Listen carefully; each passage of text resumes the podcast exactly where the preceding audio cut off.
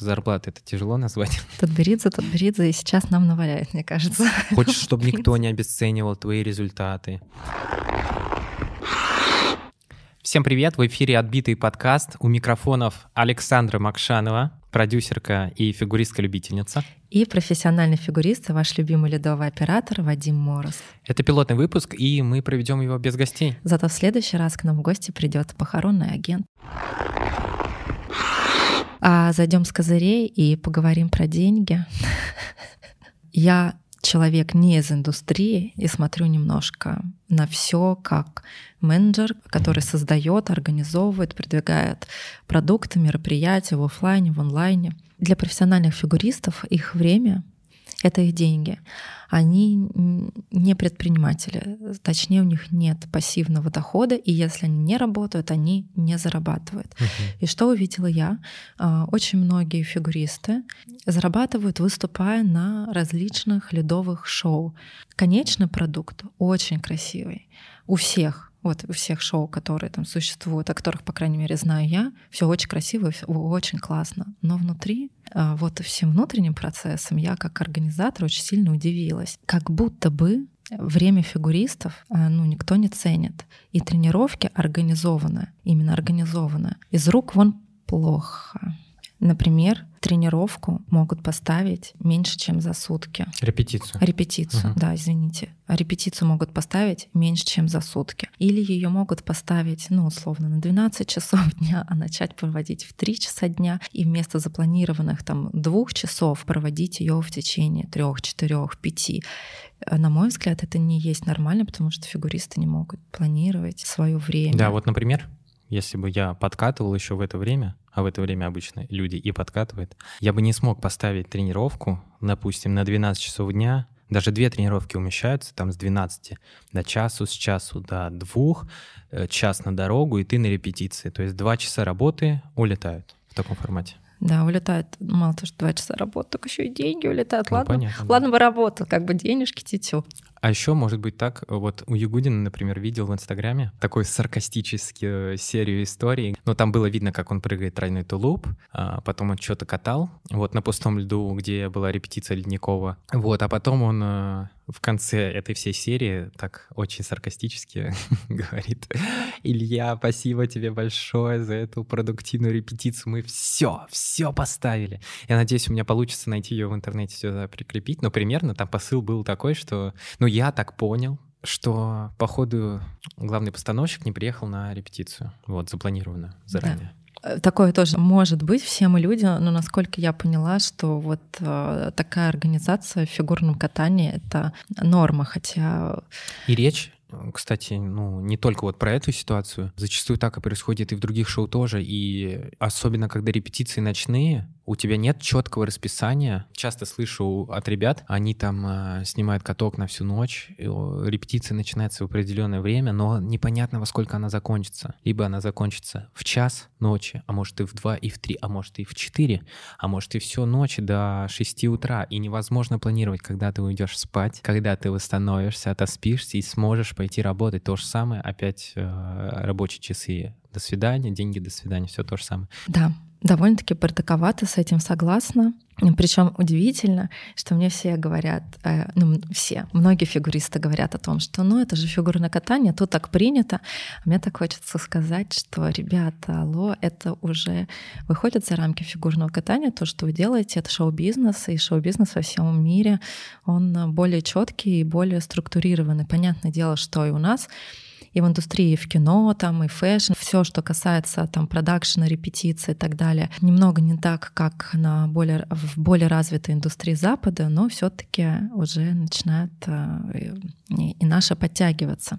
Например, я когда училась в Милане на менеджмент, в том числе и на менеджмент больших мероприятий, мы проводили на реальных кейсах очень большую предварительную подготовку э, всего этого мероприятия. Там было очень э, четко прописано а, с юридической стороны, э, во всех договорах, что, когда, когда, кто когда выходит, по времени, сколько человек там, не знаю, репетирует. То есть человек всегда точно знает, какое количество времени он потратит на этот проект, когда он в него вступает и когда он из него выходит тут дело не в добром отношении, да, мы все можем друг другу нравиться, и это работа, и это бизнес, это деньги, и, ну, и время этих денег стоит. И в том числе у нас э, всегда была очень мощная предварительная административная подготовка. Чем лучше ты готовился, тем проще и структурнее была выстроена твоя работа, и уже, ну, понятное дело, что процесс всегда идет не так, как ты его запланировал, но тебе всегда его легче контролировать, когда у тебя есть э, варианты развития событий, всегда там план Б. Мы всегда прописывали этот план Б. Здесь такого эм, я не вижу, а это значит, что по административной э, части в фигурном катании полный швах. Ну смотри, тут еще есть такая история, что зачастую вся работа ложится на постановщика, и как раз, ну, не помню, не видел э, специальных людей-администраторов, есть только постановщик, фигуристы, все, они между собой организовываются, и пошла постановка шоу. А еще э, все это может осложниться тем, вот почему так может происходить, что э, конкретный фигурист не знает, э, ну точнее, он приходит на всю репетицию, а он стоит только в одном номере, который репетирует именно в этот день, и получается, там за все 6 часов репетиции он работает только там полчаса или один час, а все остальное время он просто просиживает. В нашем кино тоже есть такая история, и это правда. Но в нашем кино а, инсайдерская инфа. А если люди приходят, они работают за всю смену всего 5 минут, им все равно оплачивают полную смену. А насколько я понимаю, в фигурном катании немного не так, и репетиция, как полноценный рабочий день, то чтобы прям очень сильно оплачено. У меня тоже был единожды зарубежный опыт, вот, но потом я ушел.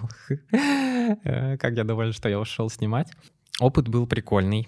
Э, я ездил выступать в Великобританию. Это первое шоу, в котором мне оплачивали репетицию. Это, конечно, стоило маленьких денег.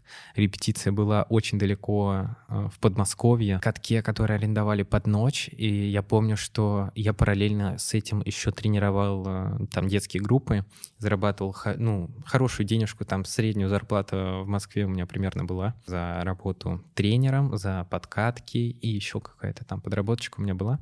А помню, я в этот месяц, а, включая суточные, которые я получал за эту репетицию, это называли суточные, потому что зарплата это тяжело назвать. Сколько, сколько денег? Сколько денег? Давали. Тысячу рублей за репетицию. На проезд туда-обратно, на кофе и на булочку. А ехать-то на машине очень далеко. Вот, и хорошо, что то шоу, а, я работал вместе с папой, он участвовал там в одном номере, я в другом, потом мы в одном номере объединяемся, он научил меня крутить куб, такой прикольный опыт. Ну, подобное шоу, которое тоже едет за границу, но в этом году, в этом сезоне, скажем так, а, контейнерный кризис, декорации не смогли отправить вовремя, из-за того, что декорации к нужному времени не придут, шоу пришлось просто отменить. Им выплатили суточные, честно не знаю, за всю запланированную работу или только за те дни, когда они на репетициях были, там 4 дня репетиции, они потеряли. А про себя, про свой опыт, я помню, что я в этот месяц, когда я репетировал а, вот в другом городе, чтобы поехать за рубеж, о, я заработал меньше всего денег. Я считал ноябрь э, репетиции, декабрь, э, первые числа января. Да, мне пришлось там отменить э, одну работу, это минус одни деньги. Получается, у меня поставилась репетиция, где намного ниже зарплата. Потом у меня пошли шоу, где зарплата якобы очень хорошая, и за этот месяц я получаю. Но потом я разделил на эти три месяца, сколько я заработал, и вообще лучше бы я оставался в Москве и тренировал, а не выступал бы вовсе. Мне прям даже и нечего сказать на это. Просто, люди, посмотрите видеоверсию и посмотрите на мое лицо. Все, что я хочу вам сейчас сказать. Ну, возможно, кстати, мы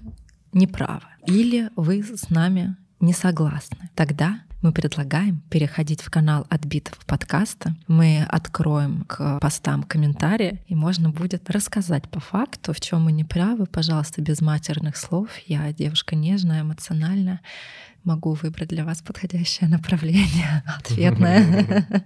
Итого, на мой взгляд, э, на взгляд человека, который находится все-таки вне индустрии, у меня сложилось впечатление, что к, ко времени фигуристов э, относятся немного начхательски, причем э, ну, относятся не со зла, просто почему-то так Сложилось. У нас сложилось, да, это странно. Мне вот прям интересно было бы в дальнейшем разобраться, почему так, ну, почему так происходит. Почему не только к, ко времени фигуристов а, относятся немножко, на мой взгляд, как будто бы неуважительно. Но и еще сложилось ощущение, что как будто бы нарочно заземляют ведущих спортсменов. Например, это расхожая фраза о том, что все сошел с пьедестала и ты никто, мне кажется очень странной.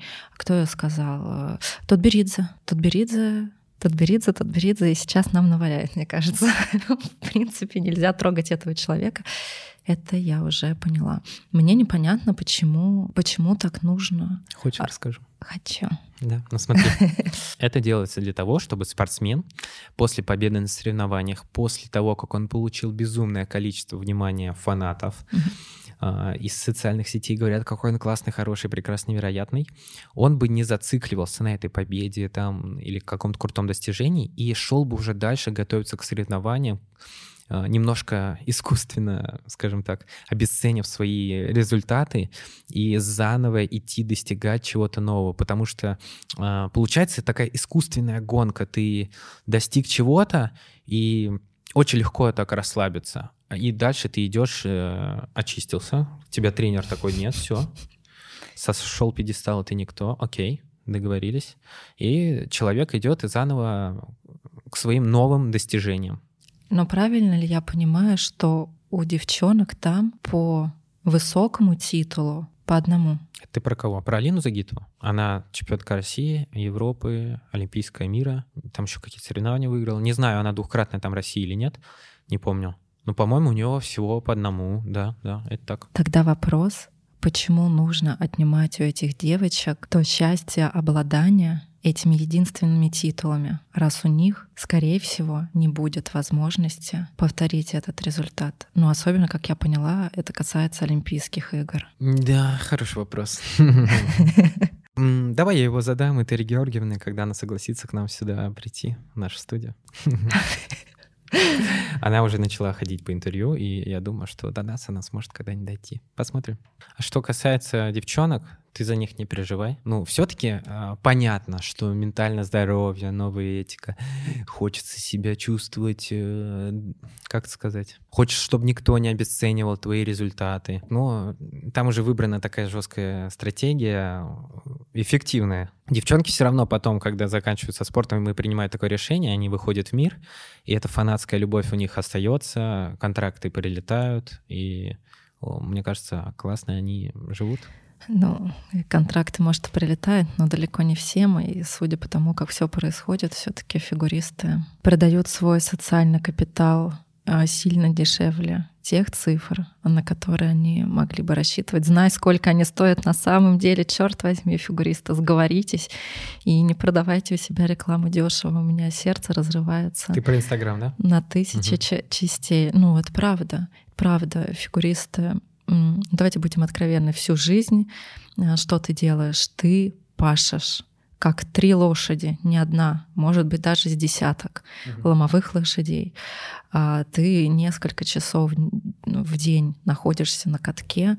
Да почти целый день, ну Саш, ну, да, ты, ты сидишь в холодильнике. Откуда ты узнаешь, ну, как работает все остальное. То есть э, ты тоже довольно порционно э, получаешь информацию извне. Вот. А на самом-то деле твой вес даже как личности, не только как спортсмена с титулом, и твой социальный капитал, они могут э, тебя кормить, uh-huh, и причем uh-huh. еще неплохо, долгие годы. И мне, честно говоря, обидно там со стороны наблюдать за тем, что какие-то спортсмены либо стесняются использовать эти свои ресурсы, либо используют используют их а, ну, не на полную мощность. Либо просто не умеют. Э, либо просто не умеют и не знают, что так можно. Ну вот опять-таки, как-то так сложилось э, в российском спортивном сообществе фигуристов. Вот. А хотя я смотрю, что, например, в сообществе любителей дело начинает потихонечку поправляться. Как на самом деле все устроено. Спортсмены, чемпионы, спортсмены, профессионалы — это люди, популяризаторы данного вида спорта. Но все деньги находятся у любителей. Mm-hmm. У любителей либо тех, которые занимаются фигурным катанием. Либо, либо зрителей. Да, либо зрители. То есть а, бизнес а, делается за счет тех, а, кто фигурное катание любит, и, да, и кто не занимается им профессионально. Угу. Это очень хорошо понимают и бренды, которые уже зашли в, в спонсорство Самое соревнований. Важное, самое важное, эти любители сейчас очень стали активно выходить на лед и сами тренироваться и кататься. Вот, и очень появилось много инстаграм-аккаунтов любительского катания, которые набирает огромное количество подписчиков, да. даже Сотни. больше, чем некоторых, да. Сотни тысяч угу. есть у некоторых, это правда, и они наконец-таки начинают их... А, даже больше, чем у некоторых профессиональных фигуристов, и уже у них есть какая-то реклама, какие-то бартеры. Там, поверьте, уже не бартеры, там да? как бы сразу видно, что за это окей, заплатили окей. деньги, там есть четко. Но тебе виднее, ты в этом лучше разбираешься. Мне хочется сказать и профессиональным фигуристам, и фигуристам-любителям, а, поддерживайте друг друга, делитесь своим социальным капиталом, он у вас меньше не станет, ваши поклонники любить вас меньше не станут. А, и сейчас современный мир дает а, кучу возможностей а, для того, чтобы не бросать любимое дело и все-таки каким-то образом и зарабатывать и деньги приличные, и индустрию развивать, и проявляться, и быть заметным. Ну, как, я думаю, что каждому спортсмену в той или иной степени все-таки хочется это ну, этой популярности, этой любви зрителей, потому что однажды ее получив, очень трудно от этого отказаться, ну, потому что это же чертовски приятно. Но вы то, о чем я говорю, вы знаете не понаслышке.